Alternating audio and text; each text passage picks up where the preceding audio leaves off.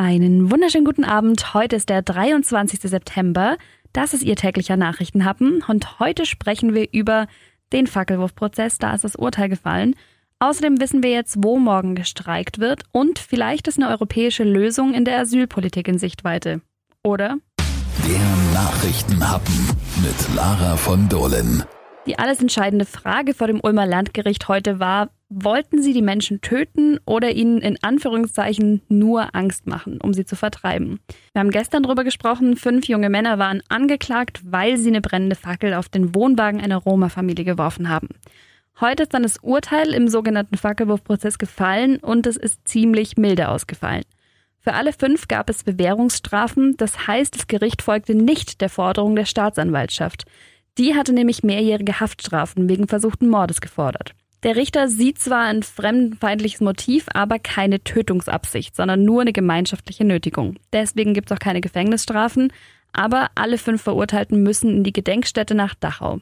Gemeinsam mit Bewährungshelfern und Pädagogen müssen sie darüber dann einen zehnseitigen Bericht schreiben und da ihre Gefühle und Eindrücke schildern. Zwei der Täter müssen außerdem noch eine Geldstrafe in Höhe von 1200 Euro an eine Sinti- und Roma-Stiftung zahlen. Die Angeklagten waren alle fünf natürlich erleichtert, als klar war, dass niemand ins Gefängnis muss. Und obwohl die Familie gar nicht wollte, dass die Angeklagten ins Gefängnis gehen, sind die Meinungen im Gerichtssaal trotzdem geteilt. Der Anwalt der Nebenklage, Mehmet Daimagüle, ist zufrieden mit dem Prozess. Der Weg war das Ziel. Es war ganz, ganz wichtig für uns, dass in diesem Verfahren das Tatmotiv klar benannt wird. Und zwar das Tatmotiv des Rassismus, speziell Antiziganismus. Es hat eine große Rolle gespielt in der Hauptverhandlung selber. Das Gericht hat ihm breiten Raum gegeben und jetzt auch im Urteil. Das ist uns deswegen so wichtig, weil ja aus dem Gerichtssaal heraus auch so ein Signal äh, gehen muss. Und gerade Antiziganismus ist eine Grundlage von Hasskriminalität, was häufig unter den Tisch fällt. Insofern sind wir damit sehr zufrieden.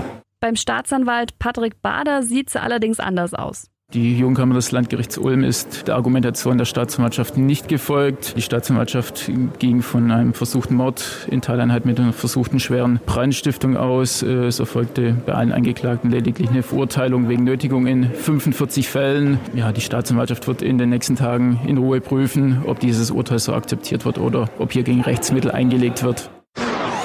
Jetzt wissen wir es endlich. Morgen wird ja im öffentlichen Dienst in Ulm gestreikt und jetzt steht auch fest, was da betroffen ist.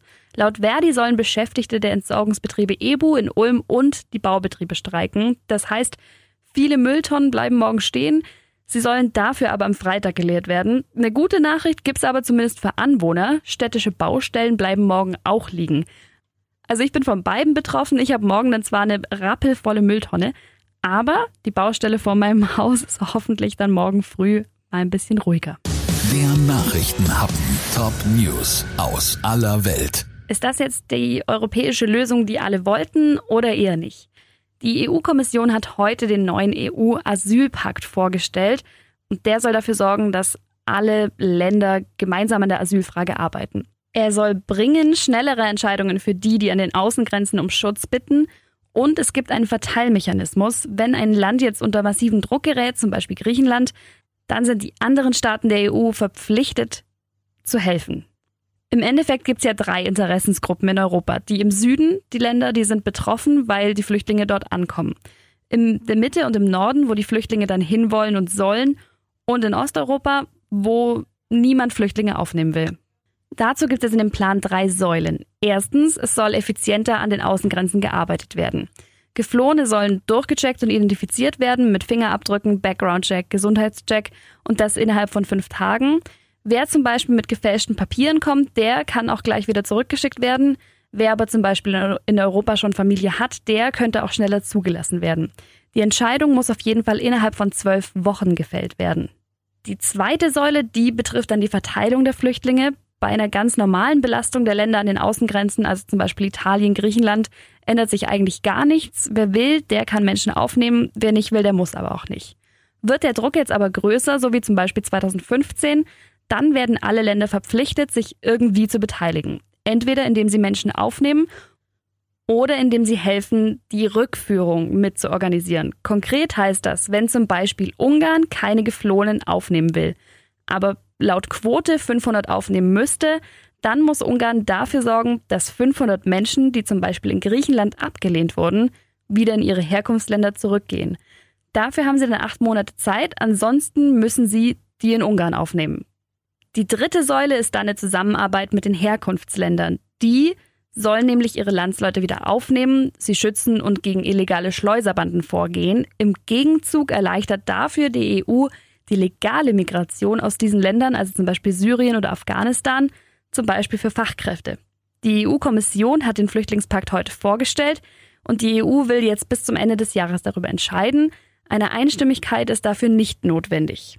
Die Menschenrechts- und Flüchtlingsorganisation Pro Asyl hält übrigens gar nichts von dem neuen Pakt, weil mit beschleunigten Verfahren an den Außengrenzen gerate der Einzelfall aus dem Fokus. Hauptkriterium, sagen sie, ist dann das Herkunftsland. Und so sieht's auch die Caritas. Statt Solidarität und geteilte Verantwortung liegt der Fokus ganz klar auf Abwehr und Abschottung. Das hat der Präsident der Caritas Peter Näher gesagt. Ehrlich gesagt, ob das jetzt die perfekte europäische Lösung ist, mal schauen, wie sich das jetzt in den nächsten Tagen und Monaten noch entwickelt. Wir bleiben auf jeden Fall dran und wir hören uns morgen wieder. Bis dann.